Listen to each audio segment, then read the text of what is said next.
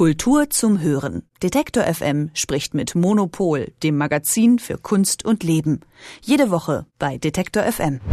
Seit einiger Zeit hören wir immer mehr aus Südkorea und das nicht erst seit der Erfolgsserie Squid Game. Es gibt K-Pop, K-Drama, K-Food, K-Movies und auch K-Art. Anfang September startet in Seoul die Kunstmesse Freeze und damit ist die Freeze auch das erste Mal in Asien. Das ist natürlich Anlass genug darüber zu sprechen, warum jetzt alle Welt nach Seoul schaut und warum die Stadt so wichtig wird für den internationalen Kunstmarkt. Und diese Fragen kann mir natürlich Elke Buhr, Chefredakteurin des Monopol-Magazins, beantworten. Guten Morgen, Elke. Guten Morgen. Elke, warum findet denn die Freeze jetzt das erste Mal in Asien, ausgerechnet in Seoul und nicht in irgendeiner anderen großen asiatischen Metropole statt? Also ähm, die, die Stadt der Wahl ähm, für die westlichen äh, Messen und auch äh, viele Galerien und den Kunstmarkt war vorher lange Hongkong gewesen, äh, natürlich, aber ähm, angesichts der politischen Situation, da die immer schwieriger wird, ähm, äh, shiftet man sich jetzt nach, äh, nach Südkorea. Also die Art Basel ist ja weiterhin in Hongkong. Die Frage ist immer, wie lange können die das noch durchziehen, weil ja wirklich äh, irgendwann auch die Fragen zu laut werden äh, nach Einflussnahme, nach Freiheit der Kunst dort.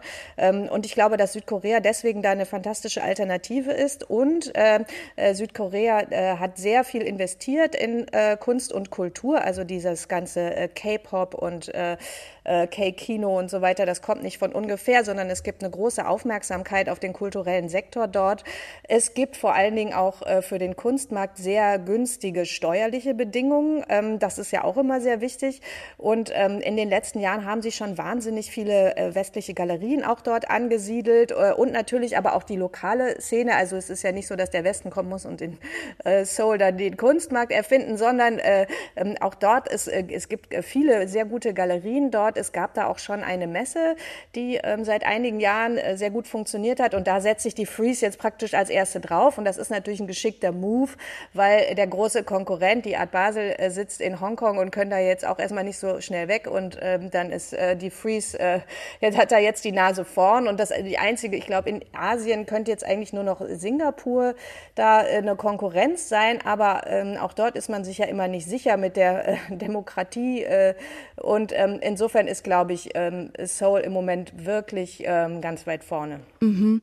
In Korea, da verbindet sich ja die Kunstszene immer mehr mit so dieser Celebrity Culture, also dass es auch unter jungen Menschen ja wahrscheinlich populärer wird, eben durch dadurch, dass ja, irgendwelche Celebrities Kunst oder Museen unterstützen mit ihrer Art. Ist das auch was, warum jetzt bei uns auch Soul mehr äh, bekannter wird in der Kunstszene und deshalb so attraktiv ist, weil jüngere Menschen sich dafür jetzt interessieren? Ja, wahrscheinlich ist es so, dass äh, also zumindest ein Teil des Kunstbooms dort äh, wird, äh, wird wirklich ge, äh, angefeuert äh, von den K-Pop-Leuten, äh, die selber auch sammeln und ähm, die ja auch äh, weltweit, also äh, BTS, die Leute haben weltweit äh, Museen unterstützt, das war vor zwei Jahren und äh, die sagen auch immer wieder öffentlich, dass sie sich für Kunst interessieren und dann kommen dann halt plötzlich die äh, deren Fans in die Museen, das ist ganz interessant. Mhm. Meinst du, dass Soul sich jetzt als neues Gewicht in der Kunstszene Szene so richtig etablieren wird und auch in Zukunft der Kunstmarkt sich so ein bisschen Richtung Asien verschieben wird? Naja, der, also Asien ist ja schon äh, lange sehr, sehr stark, ein sehr, sehr starker Sektor. Eigentlich hatte man erwartet, dass es äh, sogar die USA und Europa überholt.